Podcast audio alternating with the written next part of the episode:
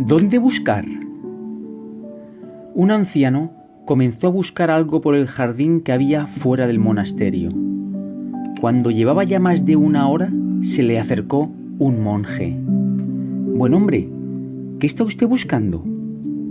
Las llaves del monasterio. No las encuentro por ningún sitio. Llevo aquí ya un buen rato y no hay forma. No se preocupe, yo le ayudo. Ambos continuaron buscando por todo el jardín. Al rato se acercó otro monje y les hizo la misma pregunta. Y al momento comenzó a buscar también él las llaves. Se acercaron hasta seis monjes para ayudar al maestro a buscar las llaves que había perdido. Cuando ya llevaban más de una hora, uno de ellos preguntó, Este trozo de jardín es pequeño y somos nueve personas buscando unas llaves que además son bastante grandes. Perdone mi atrevimiento, pero ¿está usted seguro de que las perdió aquí? ¿Aquí? Ah, no, no. En realidad las perdí en el sótano de la cocina.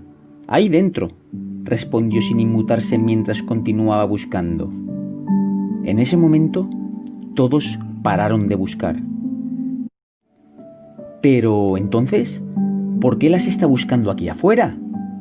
Bueno, porque aquí hay más luz y la compañía es sin duda mucho mejor.